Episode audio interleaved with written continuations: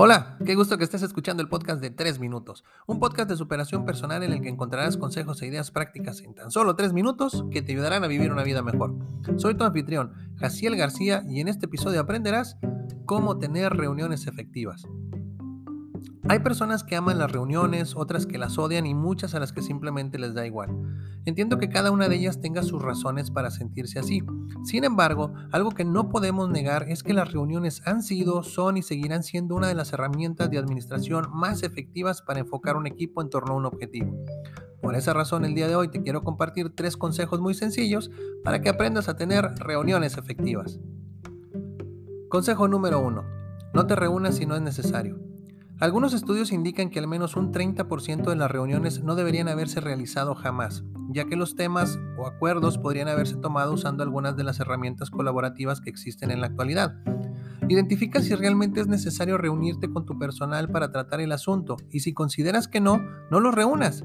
Apóyate en la tecnología que tienes a tu alcance y dales oportunidad de utilizar su tiempo para cosas más productivas. Consejo número 2. Usa la regla de las dos pizzas.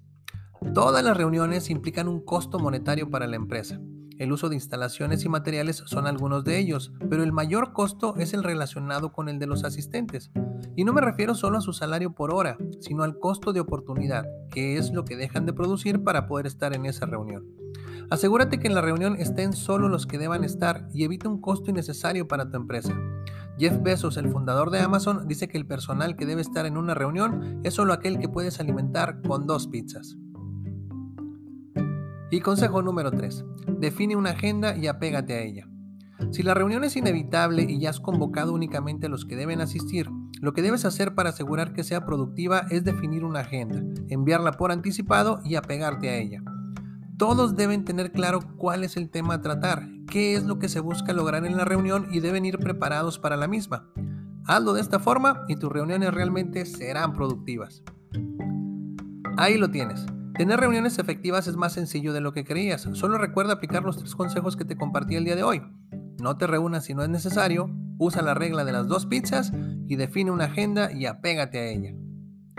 Si te gustó este episodio, dale like, compártelo entre tus conocidos y suscríbete a mis redes sociales. Te lo voy a agradecer muchísimo. ¿Quieres una conferencia o taller en vivo o en línea? Contáctame. Si aún no tienes mi libro Motiva Acción, cómpralo en mi sitio web www.jacielgarcia.com. Se despide tu amigo Jaciel García y recuerda, lo primero que debes hacer para alcanzar tus sueños es despertar.